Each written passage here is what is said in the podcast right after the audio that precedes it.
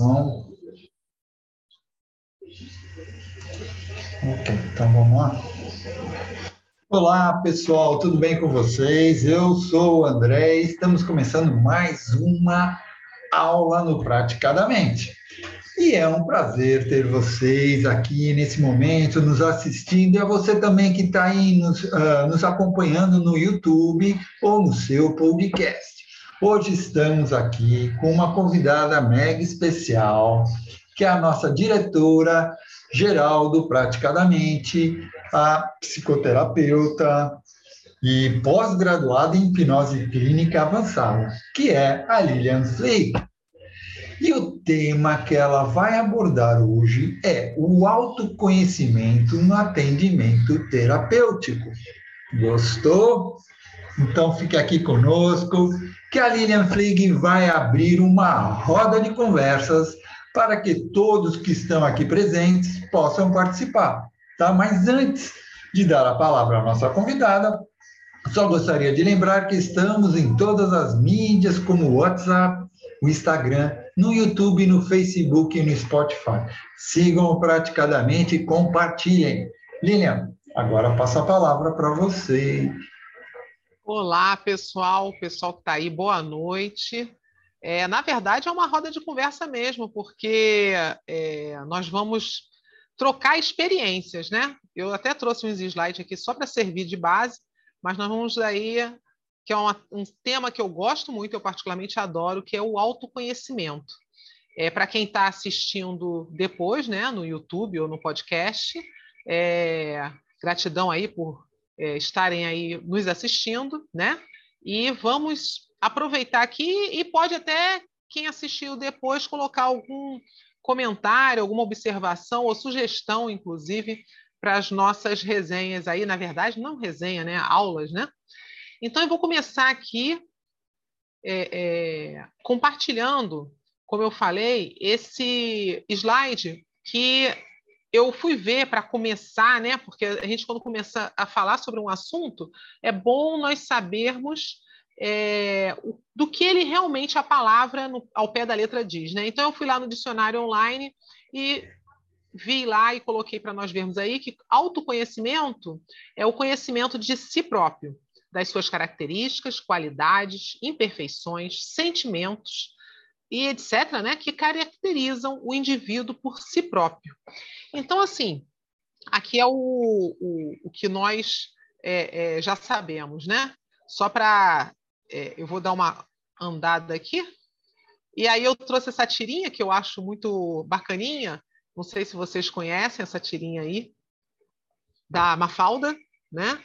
É, que ela está aqui mostrando um livro que traz um conselho é, conhece-te a ti próprio, aí a pessoa olha o livro todo e percebe que não tem um espelhinho. Né? Será que autoconhecimento é, é conhecer né? a si próprio? É isso, né? E autoconhecimento lembra esse dizer: conhece-te a ti mesmo.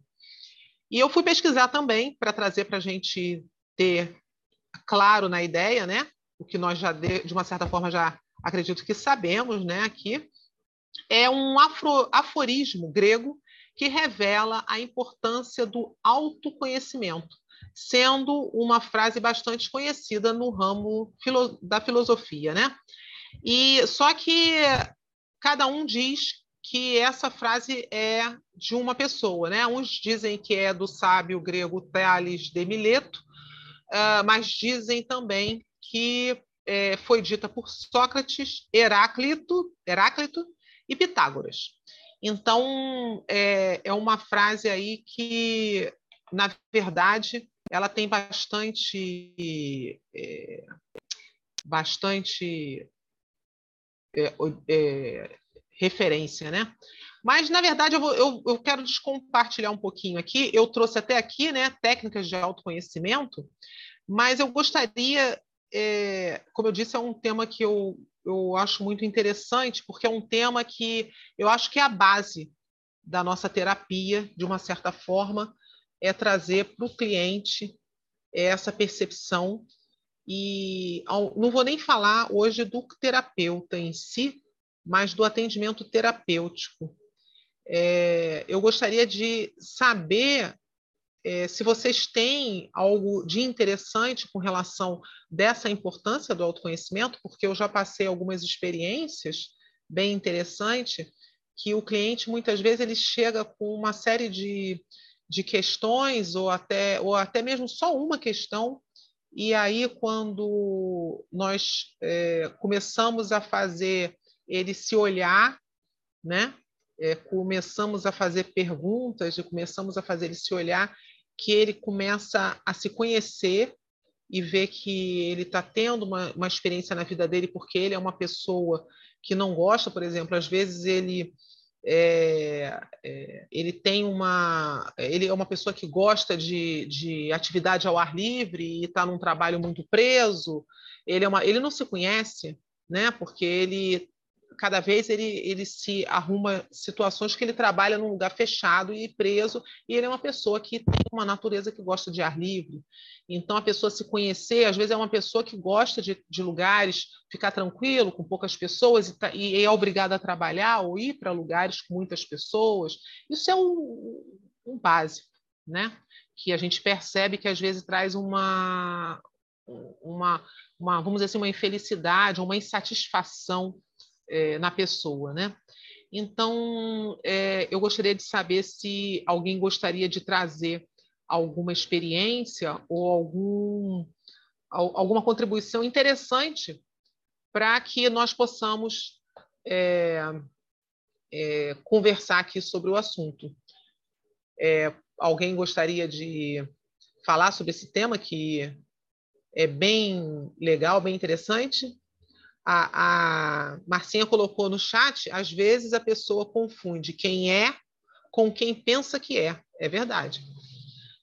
E o processo terapêutico é justamente é, trazer é, essa, essa imagem para a pessoa, né? É botar o espelhinho lá na frente da pessoa, que ela às vezes não está se vendo, né? É, podem. É. Ah, Lilian, fala, Lu.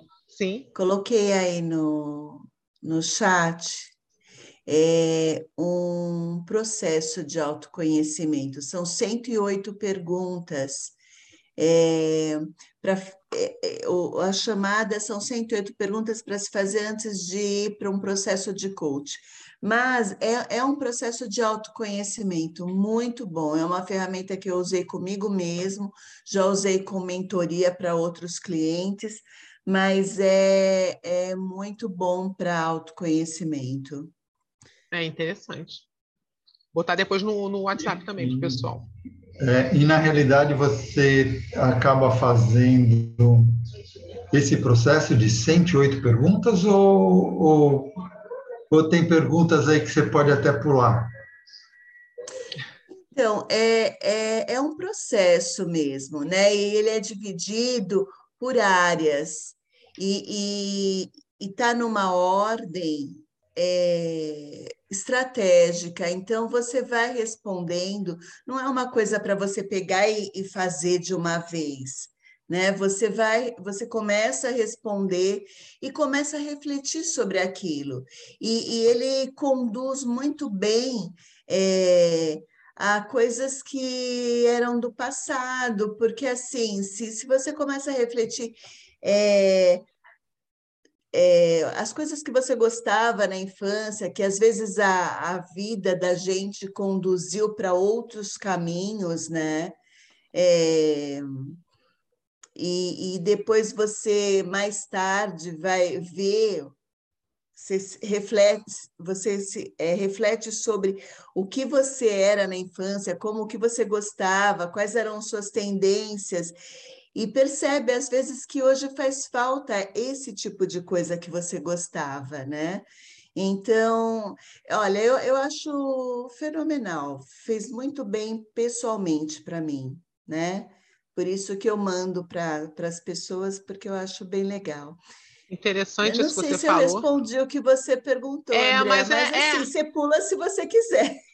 É isso que, isso que a Lu falou é interessante, porque você vê a maioria das pessoas, a maioria né, que eu percebo, que estão é, com alguma questão ou, ou tão infelizes na atualidade, elas muitas vezes elas eh, deixaram muitas coisas da infância, da juventude que elas gostavam de fazer, que dava assim vida, né?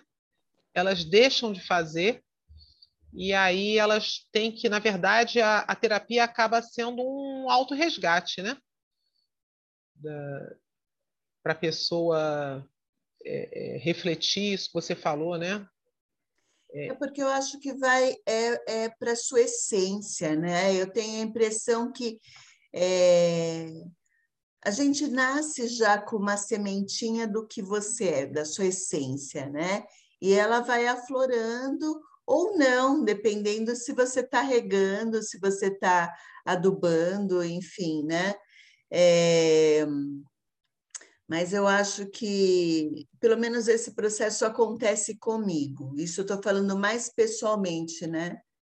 Do que só em relação à terapia, né? A, a ser terapeuta. É, a, a Sônia colocou ali: muitos tomam conhecimento do que não estão vivendo e sim num piloto automático, né? Que na verdade entra num piloto automático a pessoa, né? E engraçado que você isso que você colocou do porquê é uma das coisas que eu que Peraí, deixa eu que eu coloquei aqui. Deixa eu ver aqui se eu consigo aqui colocar só para vocês verem compartilhar aqui.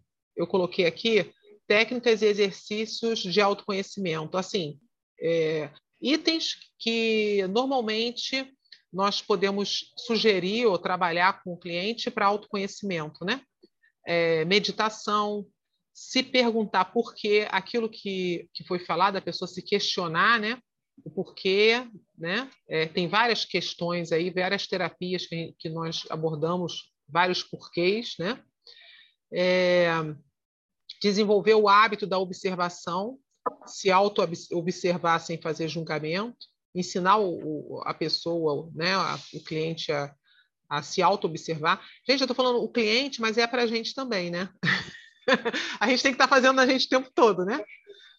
É, autoaceitação, porque muitas vezes é, a pessoa ela não percebe que é, a questão é ela se aceitar ou aceitar alguma situação que não depende dela né? Aprender a dizer não. Ampliar o vocabulário emocional também é bem interessante que a pessoa ela começa a fazer ampliar esse vocabulário quando ela começa a, a ler, né? a, a, a adquirir o hábito de, da, da leitura, né? É, uma outra coisa que é bem interessante é não ter medo de mudar de opinião. É, tem pessoas que elas sofrem por medo de mudar de opinião ou medo de mudar de posição, né? É, que é bem interessante e importante. Aprender a ouvir, né? Escutativa, que faz parte da psicologia positiva, né? É, eu acho também importante aprender a fazer programas sozinhos. Tem pessoas que é, têm essa, essa dificuldade de, de fazer programas sozinhos também, né? Porque ela não consegue conviver com ela. Né? E a pessoa, quando ela não é, trabalha isso no início, é, quando isso já passou muito tempo, aquilo ali fica um pouco mais é desafiante você fazer a pessoa é, voltar a, a, a ter o sentido da vida dela, né? E eu gostaria de saber se vocês colocariam mais alguma coisa aí que é interessante para nós praticarmos e, e, e, orientarmos a pessoa com relação a, a para ajudar ela a se conhecer. Eu queria falar da, da meditação, né, que é minha praia. é, você, quando, quando medita, as pessoas têm a tendência a achar que meditar é não pensar, mas a meditação é você é, é contemplar os próprios pensamentos que vêm. E quando você contempla os, os, seus, os seus próprios pensamentos que vêm, né? Você está num processo de autoconhecimento, né? Porque por que está vindo tal pensamento? Né? Por que, que eu estou pensando em tal situação? Por que, que eu tô. Não é na hora da meditação que você faz isso, mas você vai percebendo o fluxo do, dos seus pensamentos e vai observando eles e vai deixando eles fluir, e isso vai entendendo o que está te, o que está é, é, pulsando na sua mente, né? O que está é, comandando a sua, dando direção, sentido para as suas atitudes, para os seus comportamentos, né? Então é, é, bem legal ver a meditação como um ato contemplativo dos próprios pensamentos. A meditação também ela é um trabalho de autoaceitação, né? De uma certa Sim. forma. Fala, André. É, para Lu, né? É, dentro desse, desse, dessa seara, deixa eu, me tira uma dúvida para mim. Um amigo do amigo meu, né, sabe como é que é um amigo do amigo meu? Ele me fez uma pergunta e eu gostaria, eu gostaria de que, que é mais essa seara. Quando você entra em estado meditativo e os pensamentos são é, algo, eu vou, eu vou, vou exemplificar, mas aí já não é mais o, o ah, tá lá na meditação e as imagens que vêm é, a pessoa meditando, dando facada em outro, estripando, ou com comportamentos sobre sexualidade. É, me, me, me, dá uma, uma, desdobrada nessa ideia. A, a pessoa tem uma, uma patologia ou é, ninfomaníaca ou alguma coisa assim? Ou é um momento dela de muita informação que ela está colhendo? Não sei se eu Entendi. Então, é, a, gente, a gente tem a, a, a tendência a querer colocar dentro de uma caixinha, né? Uma situação. Ah, é, ter esses pensamentos significa exatamente isso. Mas não é assim que funciona, né? É para cada ser tem algum significado específico. A gente não sabe, a gente está tra tratando de um indivíduo. Se você falar assim, por exemplo, é, de um adolescente que está assistindo é, filmes que estão relacionados à violência, sexualidade, enfim, coisas direcionadas a isso, Pode ser que na hora de um relaxamento, na hora de dormir, nem que ele não esteja fazendo meditação, ou na, no próprio sono dele, venha essas imagens que foram muito fortes para ele e tiveram algum impacto na mente, né? É, na, na mente de uma pessoa, sei lá, de um psicopata, não sei se vem essas coisas, eu não, de psicopatia eu não, não entendo bem, mas é, o que vem na mente da gente diz sobre nós, não diz sobre o outro, né? Agora, por exemplo, uma pessoa que passou um trauma, uma pessoa que viveu uma guerra, né, e viu muita violência, é, uma pessoa que foi ficou presa por muito tempo e, e teve cenas difíceis para talvez na, na, no momento desse ainda essas, essas é, esses pensamentos venham. O que eu penso é que é, quando você deixa esses pensamentos virem e não fica avaliando, criticando, julgando, parece que a tua própria mente vai fazendo o trabalho que tem que ser feito, sabe? Sem, é, sem você ficar conduzindo, né? É, é, você só fica como observador e parece que o processo todo acontece dentro de você mesmo. Desfaz, né? Eu já eu, eu percebo isso, que quando é, eu, eu gosto de fazer meditação.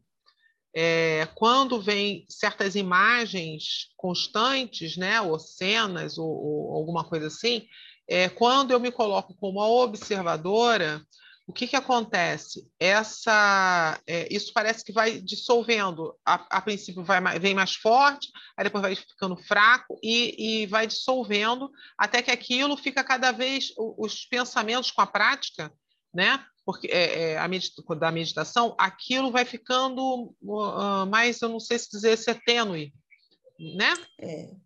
O único subir. ingrediente que tem que, que, que, perceber é que não deve haver julgamento, crítica Sim. e avaliação, porque se você faz isso, você reforça aquela situação. né? Você dá valor, intensidade, é, aumenta a problemática, né? Ó, eu vou, eu vou subir um degrau. Vamos supor que o Josué, hipoteticamente, ele é Vigorex ou Workaholic, qualquer coisa assim. E ele é meu cliente, né? E eu vou conversar com ele, assim, aconselho ele fazer, Josué, essa semana você vai fazer meditação 10 minutos, sei lá, alguma coisa assim, para direcionar melhor esse entendimento que ficou legal e eu queria entender um pouquinho mais. E na semana seguinte, ele chega para mim e fala assim: "Eu tentei meditar, mas eu tive, sei lá, é, sonho, é, é, tentei entrar em meditação, mas toda vez que eu fechava o olho, vinha imagem de gavetas do escritório abrindo e fechando que me irrita demais. Então, eu não consigo meditar. Como orientar ele a praticar? Entendeu? Esse, pegar esse, é. esse puxo, esse primeiro gatilho. É, é, é, a gente tem uma técnica, uma estratégia mesmo, né? A estratégia inicial é você focar alguma coisa específica, você não deixar sua mente vazia. Então, não é começar, você não começa, quem nunca meditou, é, não é interessante começar só deixando contemplar as, as não fazer as, meditação é, completa, os pensamentos virem, as imagens tal, né? Então você é, ensina o teu cliente a focar, a focar em alguma percepção, focar no som, focar na temperatura do ar entrando, saindo, na respiração. Esses são os básicos, né?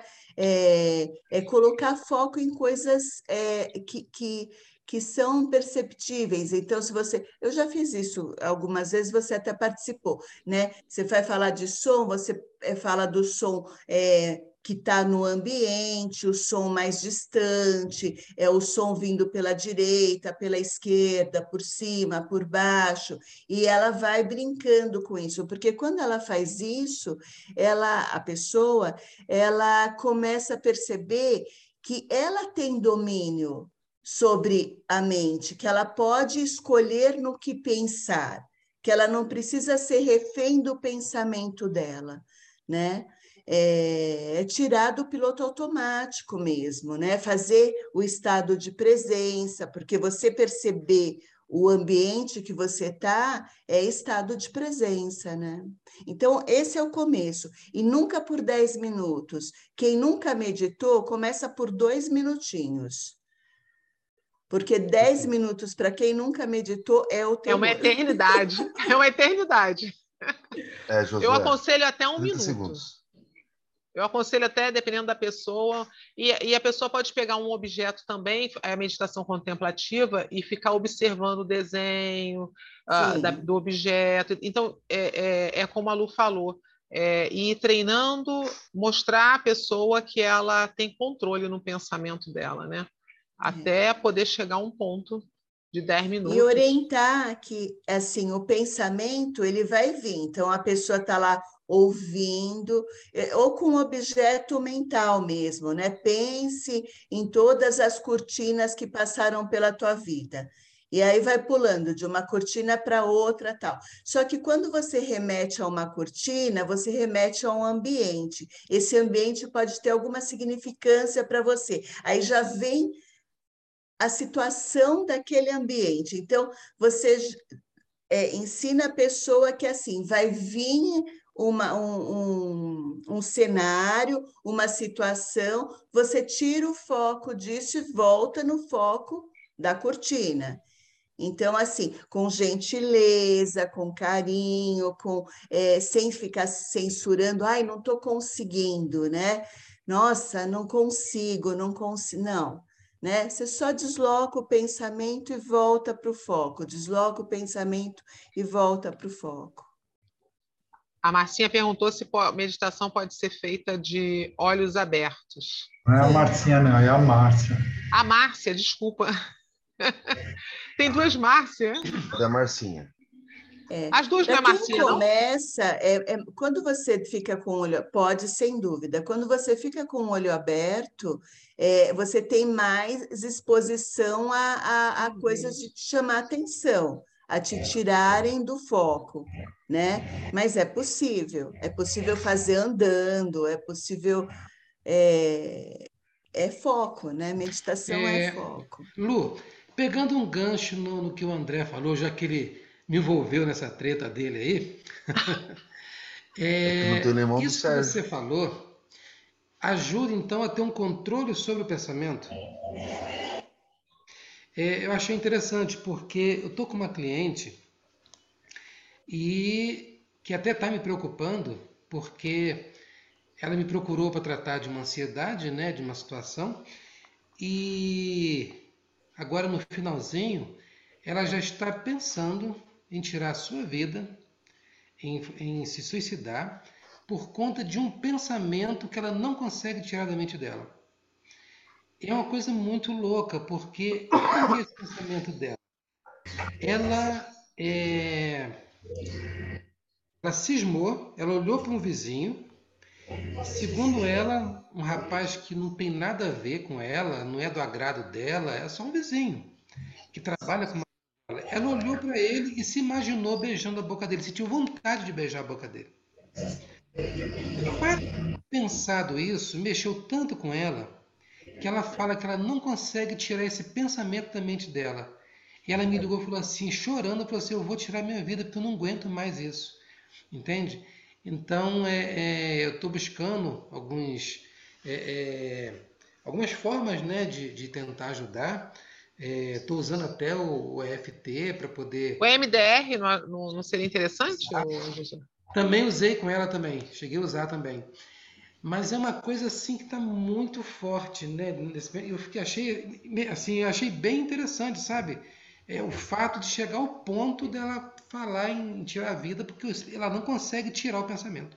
Ela fala que esse pensamento fica ali na mente dela. Olha, depois é, seria bom botar esse estudo de caso, de repente você botar no grupo. O Sérgio já está falando que tem coisa a mais aí. Bota no é. WhatsApp lá que cada um com a sua percepção é. terapêutica diferente vai te dar uma visão para você saber que caminho tomar, né? É legal é. isso. É. Eu pensei como o Sérgio, que assim que você relatou, é, é, não é só essa questão, né? Deve ter alguma coisa relacionada à culpa, né? É, que está mais por trás. Mas, é, ligando ao que a gente estava falando de meditação, é, é, um exercício que ela pode fazer. Né? Eu, passei para A pessoa que, que tem ansiedade, ela tem muita dificuldade para entrar em meditação, mas você pode ensinar ela a, a focar, né? Esses dois minutinhos já vai ajudar. Mas como dá a impressão, não sei se os colegas acharam isso também, o Sérgio achou também, que é mais coisa, né? É, e eu, eu acho que às vezes o caso da pessoa quando está com uma ansiedade muito forte, mas muito forte, ela começa a ter pensamentos acelerados. E isso atrapalha demais, mas demais, e ela acaba perdendo o, acaba perdendo o chão. É, isso acontece muito quando a ansiedade é muito forte. Ela perde o chão. Perde o controle dela, né? Perde o controle, e aí é que tá. E entra nessa desses tipos de pensamentos acabar com a vida, porque começa a dar dor aquela agonia, aquela angústia, aquela coisa começa a dar uma dor tão forte que você quer eliminar a dor. Né? É. Sem, sem tentar pôr o nosso mapa no, né, no, no dela, é, a pessoa que, que foi muito julgada, ela se julga muito e, e se condena, né? Então, é, a tendência a, a a ser uma condenação tão forte a ponto dela falar assim, olha, preciso acabar com isso de alguma forma, né? Então, eu aí eu... Fala, pode falar. Eu posso falar um pouco, vou falar um pouco sobre a meditação voltando aqui, ah, trazendo o sentido de sair do macro e voltar para o micro. O que seria isso? Alguém perguntou se poderia ser de olho aberto, né? Aquele momento que a gente está no nada, a gente está assim, ah, a gente senta num lugar assim, fica olhando para o nada, mas os pensamentos eles vão, não é? E aí se viaja naquele naquele instante. Isso é uma meditação, né? E o que a Lu falou muito bem, a questão da meditação é trazer a mente para algo mais, mais direto. É sair daquele monte de coisas e falar, peraí, tá vindo imagens de eu matando alguém? Deixa eu olhar para isso de uma forma mais especial. O que isso quer trazer comigo? Qual o sentido? O que eu sinto com isso? Ah, é simplesmente uma imagem. Legal, parte para outra. Então, você pega várias imagens, várias coisas que vai acontecendo dentro da nossa mente, mas a gente pega um micro. Vamos pegar isso aqui, foca naquilo e medita, meditar, entender, processar aquilo que está sendo mostrado para a gente. E aí, como falaram também, à, medida que você vai fazendo isso, você vai dissolvendo isso. Você vai percebendo, peraí, isso não tem sentido, ou o que fez sentido é algo que não faz sentido agora. Então, isso é, que é a medita... Hein, o que isso você está é falando aí? A meditação ela leva você a ter mais resiliência, a você é, é, ter mais ter um outro olhar com você mesmo e com as circunstâncias, né?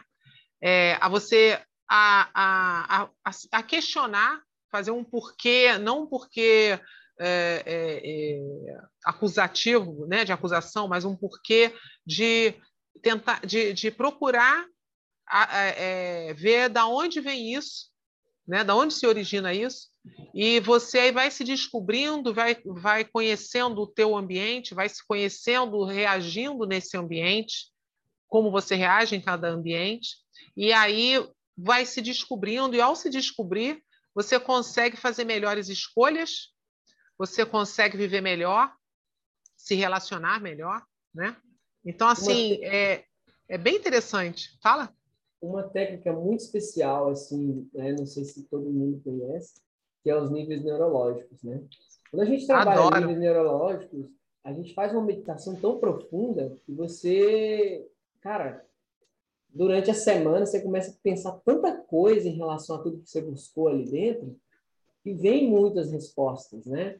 E aí, quando a gente olha para o lado né, do porquê, eu gosto muito de olhar essas questões, é, quando eu estou em terapia, eu evito o máximo de falar porquê, né? Lá nos níveis neurológicos a gente aprende isso, que quando a gente fala o porquê que a gente busca valores, crenças, né?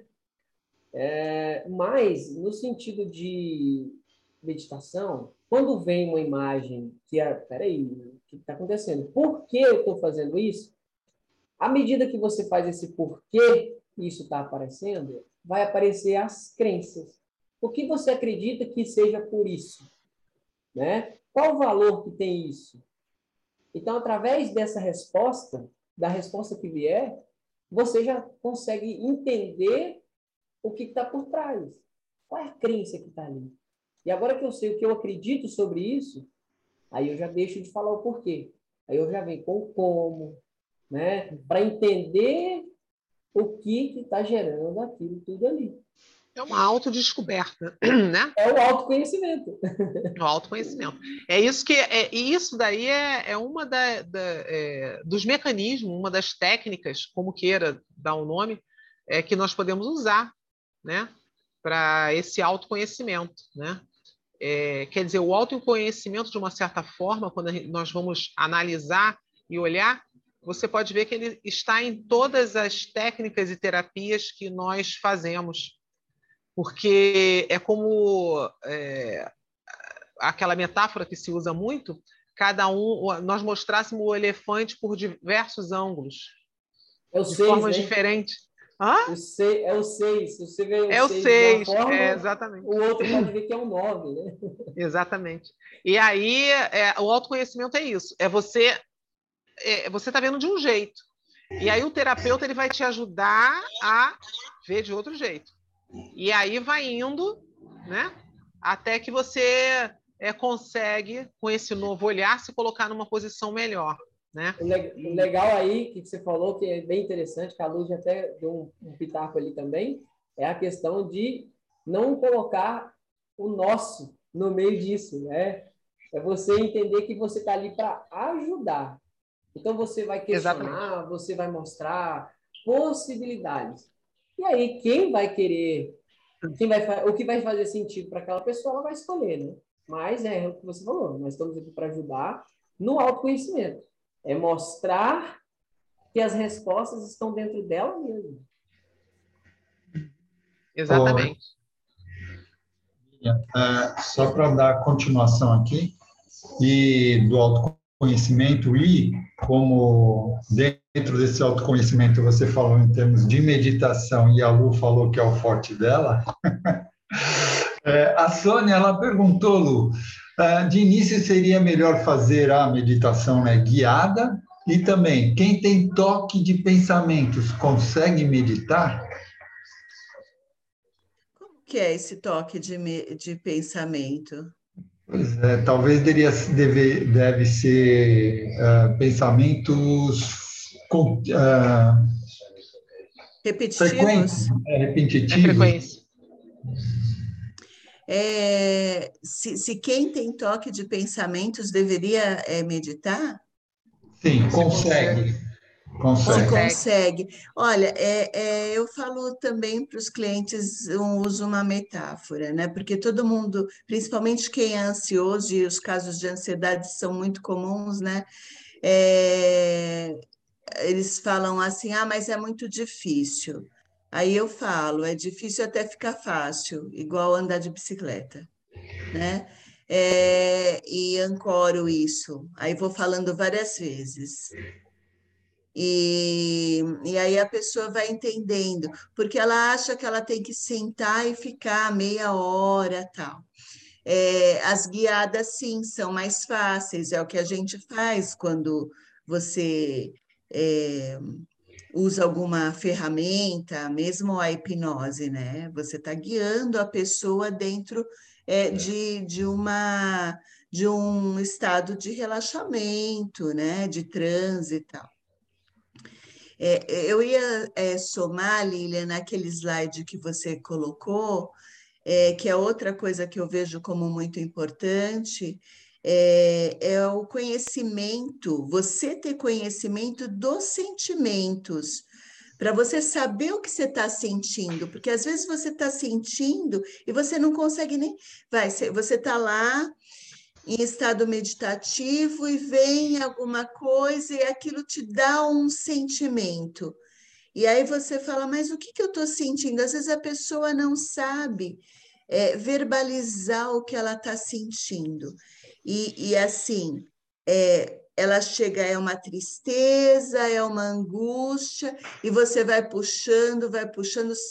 É, é muito comum ir para a raiva, né? É, ou para o nojo, que é o desafeto, né? É, é, então, seria ampliar o vocabulário emocional, isso, né? Isso, isso, eu acho é. fundamental para a gente também, para a é, gente também. Ensinar isso para o cliente. Isso daí, é, às vezes, é, eu, eu sempre oriento muito ler alguma coisa e quando a pessoa não gosta de ler, não tem hábito, é, o audiolivro ou até mesmo ver filmes é, algo que estimule a pessoa a ver e saber é, nominalizar sentimentos e emoções diferentes, né? Para facilitar exatamente essa comunicação que você falou, né? Que é bem importante. Né? A, a, a Marcinha colocou ali: síndrome do pensamento acelerado é um mal da nova geração por excesso de informação. É, mas você sabe que eu, eu eu me preocupo muito com essas nominalizações. Está tendo muita nominalização de síndromes e, e, e, e situações diferentes. E aí é, é, eu gosto muito de conversar com a pessoa exatamente o que é isso. Como é isso? Né? É, é, é perguntar, investigar, porque às vezes a pessoa dá um nome porque ela acha que é isso, e não é, é até mesmo ansiedade. Ah, eu sou muito ansioso, eu estou muito ansioso. E, e, como é que é isso? Porque quando você conversa com a pessoa, você às vezes percebe que ela não não é aquilo. É um pontinho que está na vida dela que ela não está gostando e está insatisfeita. Né? Fala sério. A gente, a gente fala assim, como você sabe que você está ansioso? Ah, porque eu li que é assim, mas como você sabe que você está ansioso? Me ensina a ficar ansioso igual você faz. A pessoa não sabe falar. Por quê? Ela não está ansiosa. Alguma não, é. coisa está acontecendo, mas não é ansiedade. Né? Às vezes é assim é só como... uma coisa. Sim, assim como o pensamento acelerado. Às vezes o cara fala, ah, é porque eu vi, alguém falou, não sei o quê, que é pensamento acelerado. Mas como que é isso? Entende o que, que é isso? Como é isso? E tem o contrário também, não tem? Uhum. A pessoa, justamente ao contrário, a pessoa uh, não acha que está ansiosa.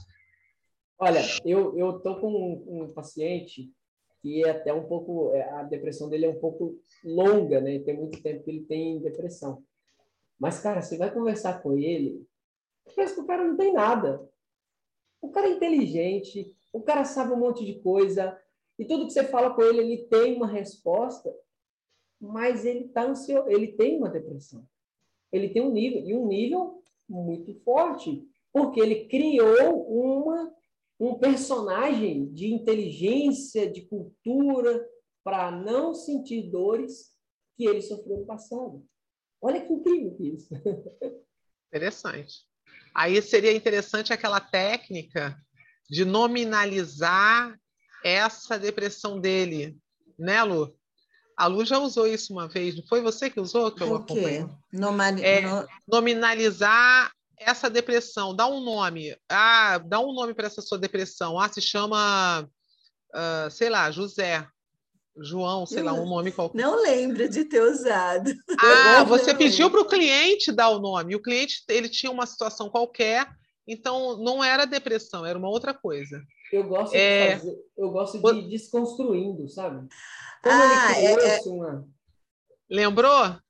Não, eu, eu não lembrei exatamente do. Foi algum, alguma terapia que você assistiu, é isso? Sim, sim. Ah, então, eu acho que foi é, dissociação, né? É, então, é. é eu faço bastante isso. É, é estratégia para dissociar. Pode ser que eu tenha colocado. Você desassociou nome. e depois que é. desassociou, você foi fazendo as modificações e a pessoa de repente ela viu que ela não era aquilo, que aquilo não fazia Sim. parte dela. Foi muito, achei muito bacana, uma estratégia muito bacana, né? É, que mais que, que assim, ela, ela conseguiu perceber que ser era diferente da circunstância de estar, né? Sabe algo legal aqui que a gente busca dentro do autoconhecimento? É, quando a gente vai né, usando todas as técnicas que a gente tiver, alguma forma que a gente tiver para mostrar para o cliente que ele é responsável por ele. Sabe Autoresponsabilidade. A gente vai levando, olha, vai, né? A gente não pode forçar, a gente não, né? A gente não está na cabeça da pessoa, a gente não pode invadir. Então a gente vai mostrando caminhos, mostrando caminhos, até que ele fala assim, a gente pergunta: e agora? O que, que você entende com isso? Não, eu, eu sou responsável por isso. A culpa é minha. Ah, Agora que a culpa aí, é sua... Aí, então, aí, aí você muda. Não é a tua culpa, é responsabilidade. Porque a culpa se torna uma coisa muito pesada, né? Sim, mas vamos... É, mas normalmente a pessoa assim, fala isso, é. É. Ah, não, agora eu sei que a culpa é minha. Aí é, a, gente já é... tem, a gente já tem um, um, uma direção mais fácil de direcionar ele, né? A gente olha agora que você já sabe isso, agora olha. Aí a gente vai trabalhar a culpa, a gente vai trabalhar a responsabilidade, é, comportamento, a gente vai trabalhar tudo isso para agora ele caminhar, já que agora ele tirou aquele negócio de ah, a culpa é do meu pai, a minha mãe que é assim, ah, fulano de tal, mas espera aí, e você? Ah, eu não. Não, mas espera aí. Aí a gente mostra, não, realmente, a culpa é minha. Agora eu sei que eu sou responsável, fica bem mais fácil agora de, de quebrar as objeções, de quebrar e dar um novo caminho. Isso é autoconhecimento. Porque quando eu olho para mim e esqueço que a culpa é do outro, peraí, a culpa não é do outro. Eu sou responsável pelo que eu sinto, pelo que eu penso, né? Eu posso mudar os meus comportamentos, eu posso mudar meus pensamentos. Então, agora que eu sei que sou eu, agora eu trabalho o eu. e aí eu me conheço. Eu me estou me conhecendo agora. Eu sei as minhas capacidades, eu sei o que eu posso, o que eu não posso. E assim, quando isso é mostrado, cara, eu vejo, porque a maioria dos meus pacientes que eu, que eu atendo é assim. Quando, quando ele sabe que a responsabilidade está nele, cara, muda a percepção da pessoa completamente. Porque agora ele sabe que o autoconhecimento depende dele. Porque só ele sabe o que ele sente. Só ele sabe as capacidades que ele tem. E assim é mais fácil quando ele entende. É, e você fazer ele entender isso de forma. Tem que, é, ainda nós temos que ter essa habilidade, né? De forma suave, porque senão ele, ele se choca e, né? E, e aí não quer mais saber disso. Né? Passo a passo. Ô, Lilian, ah. vou jogar aí uma questão que é uma dúvida minha para a gente refletir aqui junto, né? É, é, referente a esse assunto mesmo, de autorresponsabilidade. Porque eu tenho usado muito é, a ideia de que. É, é, deixa eu lembrar como que é a frase, um pouquinho só. É, eu consigo, eu faço o que eu posso dentro das minhas possibilidades, capacidades, né? Isso. A ideia é essa. Isso é, é, você acaba tirando um pouco da sua responsabilidade, né? Mas é uma verdade, porque o que você faz, você faz porque é o que você pode fazer naquele momento, naquela circunstância, dentro das possibilidades que, que existem dentro de você.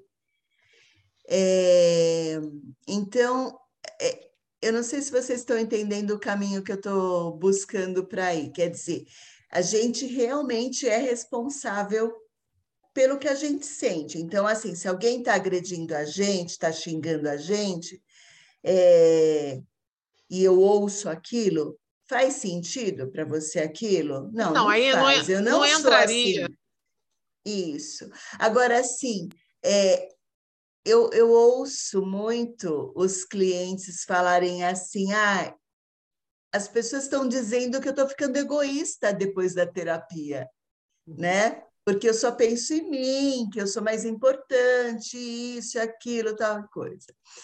Então, é, é essa dúvida de você realmente ser a pessoa mais importante para você, porque você tem que se cuidar para você poder cuidar do outro, amar o outro, que é o primeiro ponto. Mas também é ter a responsabilidade de não ser tóxico para o outro, né? É a, su, e, e a, a sua aí entra, não entra a aceitação também? Amor próprio.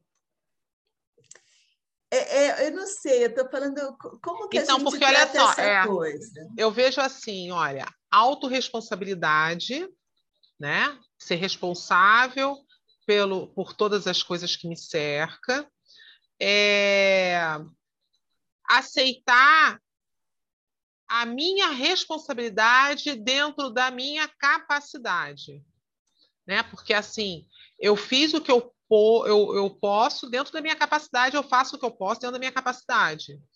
E procuro fazer o melhor. Não deu certo, mas eu fiz o melhor dentro da minha capacidade. Eu aceito que não deu certo, eu aceito que hoje eu não sou igual antes, porque antes eu foi assim porque eu, eu tinha aquele conhecimento, hoje eu tenho outro, e, eu, e aí eu não me culpo, eu não me condeno. Porque quando o que acontece muito com as pessoas, é, normalmente as pessoas muito depressivas, ela se condena. Uhum. Ela se condena, ela, ela se condena por algo que ela não pode, não poderia se condenar, porque foi dentro do, do, do, tamanho que ela tinha na época a, a, o que aconteceu. Normalmente é assim, né? As coisas que eu é, já experienciei. Então, assim, é, eu acredito que o desafio maior está aí, porque normalmente a pessoa ela tem essa dificuldade de aceitar que na época o tamanho dela era aquele e ela tomou atitude dentro do tamanho dela. Se ela foi egoísta ou se ela foi o que for que ela foi, era o entendimento que ela tinha na época. Hoje ela não é a mesma pessoa, ela tem outro entendimento. Uhum. Essa de... aceitação é o maior desafio, eu acho. Desculpa, Lívia, toda hora eu te Pode falar. Né? Pode falar, fica à vontade. Eu gosto de usar, dentro desse contexto, aquela metáfora do copo cheio e copo vazio. Aí eu falo assim: o copo vazio pode colocar algo desse copo que está cheio? Não, não tem nada dentro dele. Ok. Agora, esse copo cheio, ele pode colocar coisas dentro desse copo vazio? Sim. Então, quando você está no, né, nessa fase aí de autoconhecimento, eu estou gostando mais de mim, eu estou me amando, no sentido de você se amar tanto e perceber que você tem tanto amor para si próprio que as pessoas à sua, à sua volta ficam felizes com isso. Né? E você transborda isso para as pessoas.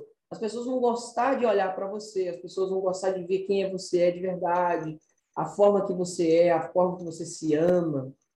E quando há esse exagero de que eu me amo tanto que foda-se o mundo, não, peraí, aí já está errado. É desequilíbrio, é.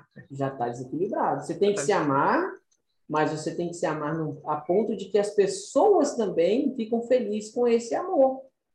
Né? Quando você se ama... o outro lado, né? Perfeito, respeitando. Você se ama tanto que o mundo fica bom para você. As pessoas ficam bem junto com você. E não, como a Luz falou, a palavra tóxica. Ah, aquela pessoa é arrogante demais. Nossa, pelo amor de Deus. Não, não, não é isso. Posso dar um exemplo de uma cliente minha? Pode. É, eu estou tratando, eu tô tratando uma cliente que ela, ela, ela veio buscar é, segurança. Ela se sentia muito insegura. Mas, na verdade, tem algo bem mais forte que isso. Mas aí, é, durante a terapia, a gente fez algumas sessões, eu nem usei hipnose, só estou ali num, meio com psicanálise, meio que um, analisando ela ali mesmo, mostrando caminhos e tal. E ela se viu num ponto que ela se. Como que eu posso falar? Ela se achou. Ela se achou de novo. Ela falou: caramba, eu tô como se eu tivesse meus 17 anos parece que eu me resgatei. Agora eu sou a pessoa que eu sou. Ótimo. E aí ela conseguiu desenvolver. Chegou um ponto que ela estava muito sensível, porque houve mudanças. Em quatro semanas, a vida dela mudou completamente. Então, assim, ela falou, Sérgio, eu estou, assim, tá mudando muito a minha vida. Isso, essa sessão, essas coisas que você está falando comigo, tá mudando muito. E aí ela estava num momento muito sensível, apareceu uma pessoa para namorar com ela. Só que onde ela conheceu, o, o caminho que levou ela a conhecer, já se via que não era uma pessoa tão legal. Mas eu falei, olha, eu não posso te proibir, a vida é sua. Vamos. Aí a metáfora que a gente utilizou, que surgiu dentro da terapia, é vai com o pé no freio. Não precisa parar, mas vai com o pé no freio. Aí, beleza, ela usou essa metáfora. E ela foi conhecendo, coisa que ela não fazia. Ou ela entrava ou não entrava. Então, ela foi se conhecendo, se permitindo.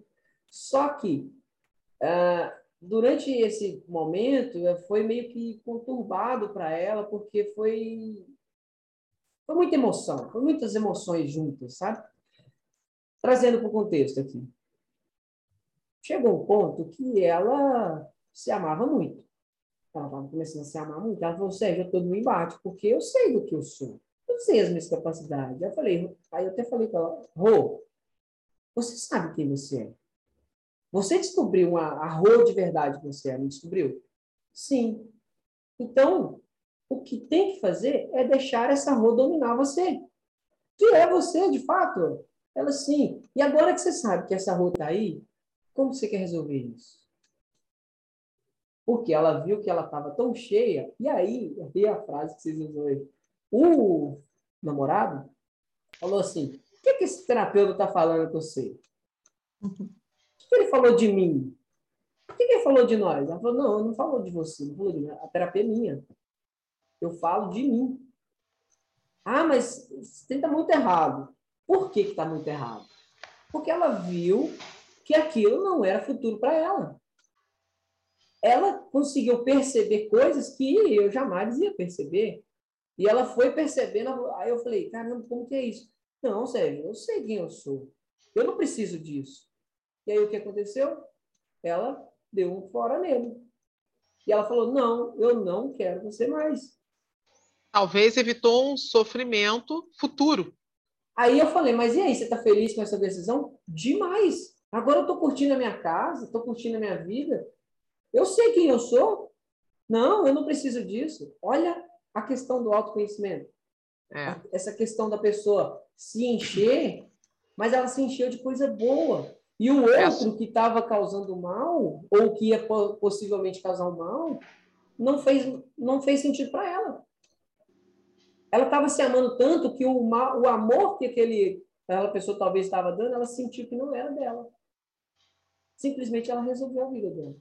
Olha que é, a, a Sônia colocou aqui uma observação interessante. Isso é, é muito bacana quando a pessoa percebe que ela mudou e pode tomar decisões com responsabilidade. Esse é o resultado do autoconhecimento. É verdade. E foi o autoconhecimento leva a isso. A Sônia colocou, colocou um negócio incrível, que era uma das causas da, da nossa terapia que buscou é todo mundo mandava nela. A mãe mandava nela, a filha mandava nela, o filho, a irmã, todo mundo mandava nela. E ela não, não tinha opções. O, e agora ela, ela falou assim, aí, a palavra não. Né? Eu falei assim, você sabe dar um não? Ah, é muito difícil. E aí a gente quebrou toda a objeção. Primeira coisa que ela fez quando a família do lado da mãe dela foi questionar ela, ela falou assim: Não, hoje eu vou ficar na minha casa. Diz ela que depois que ela começou a tomar decisões de falar um não, de ir na hora que quer, de falar as coisas na hora que quer, diz ela que foi igual a senhora falou. Desbloqueou tudo. Olha é, que o que, a. O que acontece é o seguinte: quando você não se conhece, você não sabe o que quer, você não sabe o que é, as outras pessoas elas vão tomar decisões por você. Isso. E aí o que acontece? Quem vai escolher a vida dessa pessoa vão ser as outras pessoas. Só que você é feliz quando você assume a responsabilidade. Primeiro você se conhece, você sabe que escolha vai fazer porque você se conhece, e aí você toma as melhores decisões, faz a melhor escolha, como você falou nesse caso aí, né? Eu costumo dizer, eu, eu, eu, eu falo, uh, no caso eu tenho uma filha, eu falo com ela assim, olha, se você não é, se conhecer e não souber qual escolha tomar nas questões da sua vida, outras pessoas vão tomar, e aí outras pessoas tomando, provavelmente não vai ser a que vai te deixar feliz. Então, é exatamente isso. A, a Sônia está comentando que tem uma que entrou num relacionamento e se tornou uma dependência emocional. E através da, do autoconhecimento conseguiu se libertar. Exatamente. A, o autoconhecimento ajuda muito nessa liberdade, né? Você, quando se conhece, você acaba fazendo uma escolha melhor, né? O, a, a, a, foi a, é, a Marcinha falou assim: a autorresponsabilidade anula, é uma pergunta, anula o efeito da dor que o outro lhe causou? Aumenta a sua sensação de culpa quando entende a autorresponsabilidade? O que vocês acham?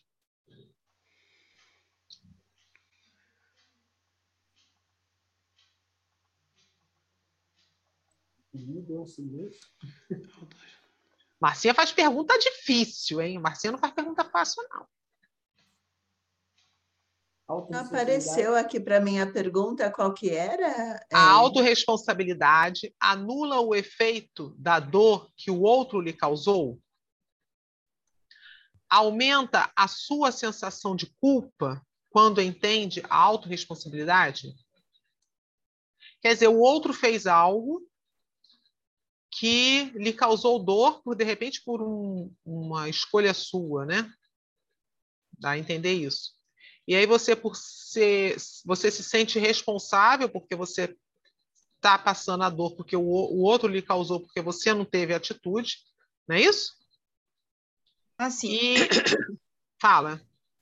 Assim, é porque vocês estavam dando um exemplo, vamos supor, ah, a pessoa passou por traumas em, em fases diferentes da vida, coisa e tal, aí quando ela cria a, a quando ela tem consciência da autorresponsabilidade, ela pode mudar uh,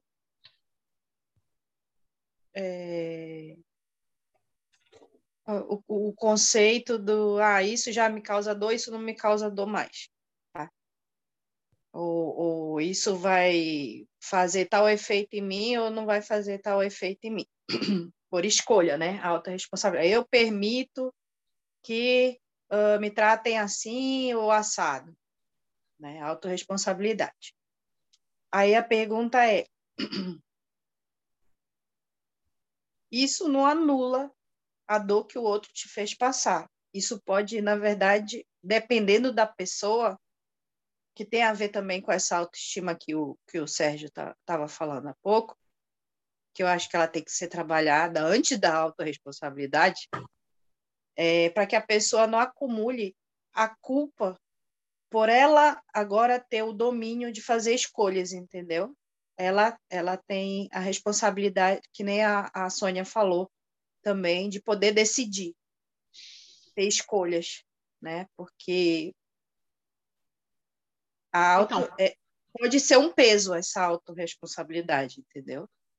Pode ser, se não for é, é, bem desenvolvida a questão da, da dissociação. Não sei nem por onde vai, se é só autoestima. Eu, eu penso, eu penso que quando você você entende que é, naquele momento você fez o melhor que você podia, mesmo ter, tendo feito errado, é, e, e, e isso te causou uma dor, mas é passado, já passou, né? Você não consegue refazer a história, porque o passado não existe mais. Você consegue é, criar uma nova história a partir do, dos recursos que você já conseguiu. É, então, eu acho que é, é, anula, assim, quando você pensa desse jeito, né? Pode anular, sim, a dor de você falar assim, não, ok, eu, eu não podia ter feito melhor, né? É, é como eu, eu fiz, e ok, ok, foi daquele jeito. E agora, daqui para frente, como que pode ser, né? É, Aceitação, eu, né? Eu não acho que a autorresponsabilidade é um peso, não, não vejo dessa forma, Marcinha. Eu é. acho que eu acho que para ela chegar ao ponto de entender que ela é responsável, ela passou por um processo de confiança, de entendimento, de compreensão. Então, para ela ter essa opção, ela já entende. Ela já está se compreendendo ao ponto de falar: isso não me causa dor mais. É, é o que, que a... Tá, é isso que é ela está falando. É, a Sônia colocou lá, através de uma nova compreensão.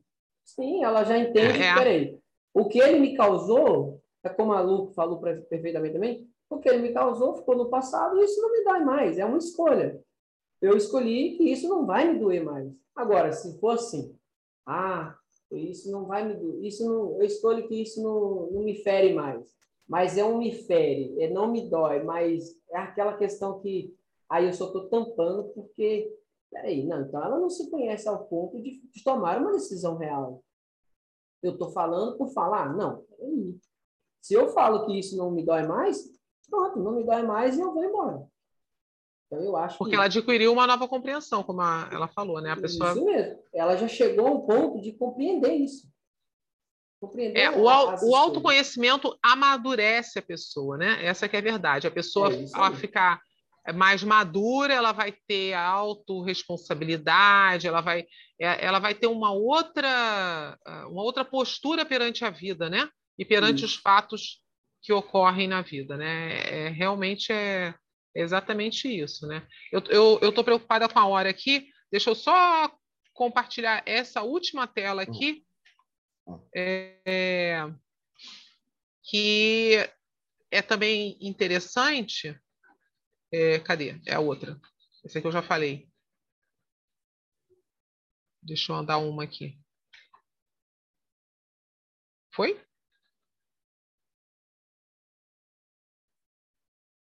Não foi.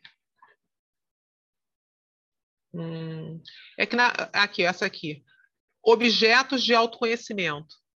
Temos diversas alternativas para nos ajudar no autoconhecimento. É, isso aí eu acho que é interessante, nós já vimos por aqui, o Enneagrama, né? O pessoal que assistiu a live do Enneagrama, o Enneagrama ajuda no autoconhecimento. É, barra Axie, o Ponopono, cristalterapia, é, tem vários. É, tem uns que são a terapia em si, que você aplica é, quando você sabe que você já tem uma, uma dificuldade, né?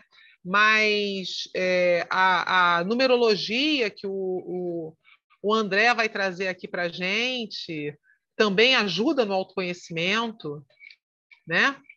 É... Deixa eu descompartilhar, gratidão a todos, mas deixa eu interromper aqui. O que, que acontece? O, o...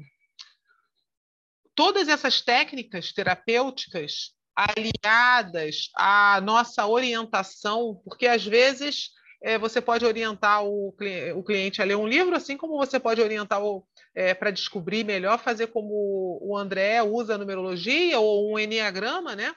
É, muitas vezes nós fazemos isso para ajudar nesse autoconhecimento, né? E não só nosso, como do cliente. Então, são também técnicas e ferramentas, né? Eu não sei se alguém utiliza alguma outra diferente aí é, para. Pode falar. É, deixa eu. Se eu, se eu, eu, eu, respeito, sim, mas eu, eu, discordo um pouco da, da opinião dos colegas. O autoconhecimento, ele não necessariamente desgatilha a demanda emocional do cliente. O autoconhecimento, ele vai te trazer uma informação diferenciada de algo. Então, se você tem uma insegurança, alguma questão emocional, que está te impedindo de algo, se é que eu entendi o que a Marcinha disse, e eu só estou é, colaborando com uma opinião diferente, né? Não quer dizer que você é, toma a decisão, eu deixo e sigo adiante. Você tem uma demanda emocional, você tem uma ferida, você tem uma cicatriz que te causa dor. E ela precisa ser olhada, ela precisa ser cuidada. Então, dentro o que causa da... dor não é o autoconhecimento, é a ferida que já existe. Então, é, o autoconhecimento não vai resolver sua vida. Não, não. Então. É, hum, dentro, é isso dentro... que a Sônia estava falando ali, que é, é. uma nova compreensão. Eu, eu, isso, é. que, isso que eu, eu entendi que o Sérgio e a Lu falaram, é que essa nova é, essa nova compreensão não vai te deixar com culpa. Não, eu entendi, né? não tô, não tô é, desfazendo, não estou desmanchando isso. Eu estou dizendo que eu tenho uma outra visão dentro do dessa que é mais é, emparelha mais com a da Sônia, né? Isso. Mas, André, minha... é, se eu entendi assim, o autoconhecimento ele não vai curar a ferida, mas ele vai fazer ele entender talvez o que causou a ferida. Então, é, na verdade, é um isso, adulto buscando a criança, isso, né? A, ele a vai ter um pêndulo. comportamento diferenciado. Né? É, é, eu estava. Pode, pode falar. Ele muda o comportamento, mas ele não desmancha a dor ele muda o comportamento, mas ele não desmancha. Se você não souber é, o que causou a dor em si, é, ela permanece. A Sônia está falando assim: ele vai, o autoconhecimento vai te mostrar caminhos e ver Sim. possibilidades. Sim, é, é que na, na, pergunta tinha alguma coisa em relação à culpa, entre outras coisas. Não há culpa, passou, realmente é passado. Mas o emocional está ali né? É como um corte na, na pele, ela tá ali. É, é, é que a gente era autorresponsabilidade. Autorresponsabilidade, não, é, não é autoconhecimento, é autorresponsabilidade. É. A autorresponsabilidade anula o efeito da dor que o outro lhe causou, causou, aumenta a sua sensação de culpa quando entende a autorresponsabilidade, é porque a gente estava falando de autorresponsabilidade, né? É, você com a, ser responsável. Com a autorresponsabilidade você consegue buscar as questões da dor. Né? Aí sim, mas culpa não. Eu acho que cai mais um julgamento que ela estava falando no começo com a moça do beijo, por exemplo. Aí sim, né? mas não há culpa, porque aquela dor ela é necessária para o seu crescimento. Né? Ela é sua companheira.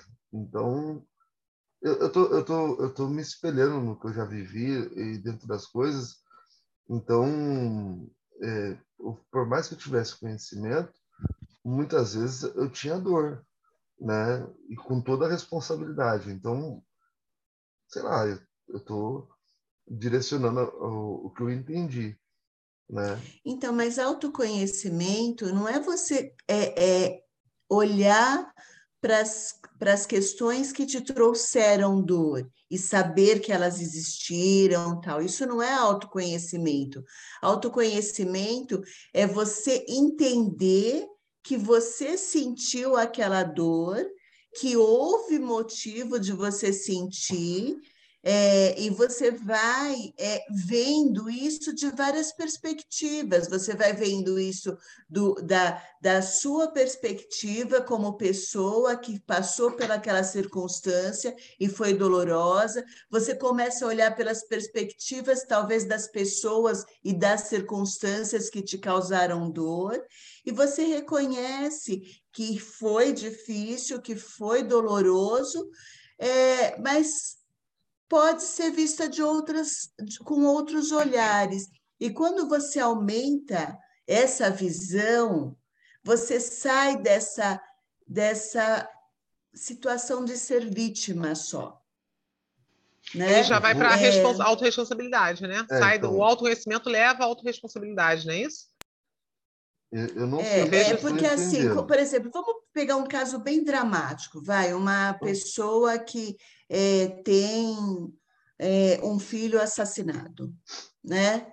É uma situação bem dolorosa, né? E, e ela vai se sente culpada porque ela não protegeu o filho e ela é, dá para colocar N situações que poderiam ter aí para ela ter protegido. Então, ela se sente culpada. Né? Quando ela, ela entra no autoconhecimento de entender que, como mãe, ela não tem o controle de todas as circunstâncias, que ela não tem o controle do mundo, porque a mãe se coloca, por exemplo, né? as mães em geral, generalizando, se colocam numa situação de que elas são as protetoras e que elas devem ter o controle de todas as coisas. Isso não é real. Vai, eu falei de um assassinato, mas de uma mãe que deixa um filho cair numa piscina quando criança ele morre afogado, né? É, ela leva uma culpa que trabalhando o autoconhecimento, trabalhando essas perspectivas, aumentando a visão, é, você come, é, e, e, e a autorresponsabilidade é você falar assim, olha, sim, eu, eu, eu sou mãe, mas eu não tenho mil olhos, não tenho, enfim, tem vários caminhos para para várias perspectivas para serem vistas, né? Então eu acho que é nesse sentido e acho que aí você consegue sim olhar para a situação é, com uma cicatriz fechada, sem ela estar tá, é, é, aberta, purulenta, sabe? Está sendo cuidada. Eu, eu sendo cuidada. Se, eu acho que você ainda está sentindo culpa porque ainda está doendo. Então, ela não está percebendo de outra forma. Ela está ainda Sim. analisando pelo mesmo fato, pelo mesmo é, ângulo. Foi, foi, a palavra que me fez é, me apresentar, mas... não, mas assim... perfeito. Ótima a sua colocação. Mas o, o, o autoconhecimento, ele não vai impedir ninguém de passar o que ele tem que passar. O autoconhecimento, ele vai fazer com que a pessoa passe, talvez com um sofrimento menor, porque ele está entendendo, ele está conhecendo a situação. Então, ele vai passar de qualquer jeito por aquela situação, mas se ele entende por que, que ele está passando, o que causou aquilo tudo, eu acho que ele passa de forma mais satisfatória, né? de, de forma mais tranquila. Né? Com outro olhar. Lado, com outro verdade, olhar. Verdade. Ah, o André está lembrando ali na live passada, a doutora Gisele disse toda intenção tem seu lado positivo comportamento versus intenção, né? Eu ia falar é... PNL aqui, mas não deixei correr mais. Aí, é, aí é terrível. É. Mas é, é, exatamente isso. É, o, a importância do autoconhecimento é esse, é você conseguir é, tomar melhores decisões, fazer melhores escolhas, você conseguir, através disso também, é, diminuir seu sofrimento, porque você percebe né? Que você, como a Lu falou, não é responsável por tudo, né? Tem assim responsabilidade por muitas coisas, mas também tem coisas que não cabe a gente, né? E às vezes a gente se penaliza por não se conhecer e se acha responsável por o que não eu, nos cabe. Eu acredito que o autoconhecimento ele ajuda até a diminuir um pouco essa agressividade que está crescendo Demais. a cada dia nas pessoas. Eu não sei se vocês viram aí no Fantástico o cara que o bombeiro que atirou no menino por conta, por conta de um cupom de quatro reais, gente. Então, se a pessoa começar a se conhecer mais, a ter essa preocupação, eu acho que a gente consegue a controlar mais nossos impulsos, né? a controlar mais aquelas coisas que a gente está sentindo ali, que está ali forte, né? batendo forte dentro da gente. Porque a agressividade está terrível. É, a agressividade tá ela existe porque as pessoas não se conhecem, né? Vou colocar uma coisa aqui. É, não sei se todos são cristãos, mas voltando para o lado, uma história bíblica. Quando Jesus deixou bater dos dois lados da face, será que ele não se conhecia tanto? Ele tinha um autoconhecimento tão próprio que ele sabia lidar com a situação? Pode bater, porque eu sei que eu vou aguentar. Eu sei com onde certeza. eu aguento. Né? Se for eu, por exemplo, o cara bateu na minha cara, eu já vou revirar. Porque eu não, eu sei que eu não consigo lidar com isso. Mas olha, olha a, a força disso. O autoconhecimento. Eu me conhecer tanto que eu consigo deixar você bater do lado da minha cara sem eu revidar, porque eu te entendo, cara. E eu sei que eu sou dessa situação. Adorei a, a, a, o exemplo, é bem isso. É, exatamente, é bem isso. Gente, no, a, tá uma delícia o papo, e, e, se bobear, nós vamos até mais tarde. E um assunto importante, né? É um assunto muito importante que todo terapeuta deve levar para ele e para os clientes dele, para a vida, né? Mas é, nós podemos voltar outra trazendo uma outra pontuação é, ou, que ou, talvez não, porque essas conversas elas elas fazem a gente crescer, né? Sim. Pode ser outras vezes a mesma conversa. Sim. É, é bacana isso. É, porque a, a, gente vai amadurecendo, trazendo a, a, experiência de cada um, é, eu acho fantástico. Eu acho muito. que a gente cresce muito mais com essas experiências, com esse bate-papo é, aqui, do que com aula. Com as opiniões é de, de, das diferenças. Isso eu é concordo, verdade. aquilo não, a gente troca é ideia. Isso, isso é gostoso, é excelente. É verdade. E aí o que acontece? Nós vamos encerrar, porque para a gravação não ficar tão longa, né? Para quem vai assistir depois, e depois a gente pode voltar a esse assunto aí que é muito bom, né? Ah, a Marcinha está falando, vamos falar de autorresponsabilidade? que aqui a gente foi falar de autoconhecimento, foi para autorresponsabilidade, com certeza, Marcinha. Vamos sim. Vou passar para o Andréia. Agradeço a todos. Muito obrigada, Lu. Vila, muito obrigada. Serginho, Josué, ajudaram muito. Sônia, Marcinha, a Márcia, que é a, a Gleide. Gleide. Eu estava confundindo as duas. Maria Inês, que ficou quietinha lá, encolhida no frio dela lá. Ignorou mas nós, eu nem, nem perguntei, porque eu sei que ela estava com um problema no som antes. Eu não sei se ela resolveu o problema do som dela. Aí eu nem falei muito. Né? É isso aí. Quietinha, tá ouvindo. Tá ouvindo, né? Então tá. Da próxima vez contribui mais aí. Muito obrigada a todos. Eu vou passar para o André para encerrar isso aí, então, perfeito, adorei. Então, vamos lá? Então, pessoal, estamos aqui encerrando mais uma roda de conversa sensacional e que espero que vocês tenham gostado. Tá, então vamos encerrando e lembrando a todos que sigam o nosso Instagram, que assim vocês irão receber o comunicado de todas as nossas próximas resenhas que vamos ter por aí. Tá? Agradecemos imensamente a nossa palestrante de hoje, Lilian Flake, e a todos que estão aqui presentes, e a você que está aí nos escutando no Spotify, e a você também que está nos assistindo no YouTube, dê o seu like e colabore para o canal crescer cada vez mais. Isso ajuda a aumentar a comunidade do Praticadamente e assim mais e mais pessoas irão ter essas informações. Então, vamos nos despedindo e a gente se vê na nossa próxima aula do Praticadamente. Até lá, pessoal! Até mais!